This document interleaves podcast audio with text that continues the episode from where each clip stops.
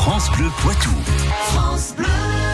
C'est l'heure de la science infuse avec Jean-Michel Piquet, une chronique réalisée avec l'espace Mendès France de Poitiers et euh, curieux.live, euh, le média qui démêle le vrai du faux. Et alors aujourd'hui, on va voir que le sport ne fait pas maigrir. Enfin, le sport tout seul ne fait pas maigrir, Jean-Michel.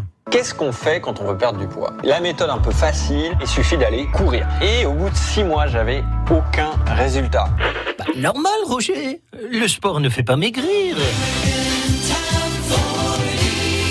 Il faut toutefois apporter quelques nuances. Autrement dit, ce n'est pas parce que vous allez courir deux mois que vous allez perdre 10 kilos.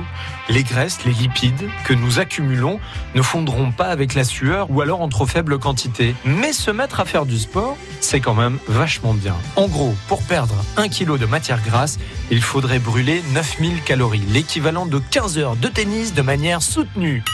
Les choses prennent du temps, vous l'aurez compris. Vous ne fondrez pas en une courte période. En revanche, faire du sport va permettre d'affiner votre silhouette. Les graisses vont alors se répartir et moins s'accumuler dans ces endroits très caractéristiques. Le petit bidou, les hanches.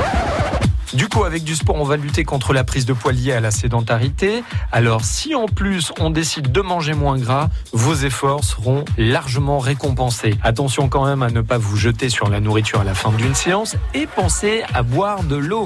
Alors peut-être que vous ne verrez pas tout de suite les résultats sur la balance, mais faire du sport vous fera du bien en faisant baisser les risques de problèmes cardiovasculaires et de diabète. Restez en bonne santé. Voilà une bonne raison de se mettre au sport. Et on se retrouve très bientôt pour une nouvelle séance de sport. À bientôt. À bientôt. Euh, regardez, j'ai mis mes baskets. Waouh. J'irais bien courir aujourd'hui, mais bon Un après, peu il fait chaud, un peu hein. chaud pour Dommage. courir. Puis on parlait justement de s'alimenter avant, après, mais pas trop quand même. Bien justement, demain euh, dans la science infuse que vous podcastez d'ores et déjà sur francebleu.fr. Demain, on parlera de cet aliment tombé par terre, mais si on le ramasse rapidement, il est pas contaminé a priori, hein, Hein Trois secondes. Ah bon? Hmm. Je sais pas. On révise. On, re- je sais pas. On révise nos classiques demain dans la science infuse. Lina Lefebvre, vous êtes pertinente et j'aime ça.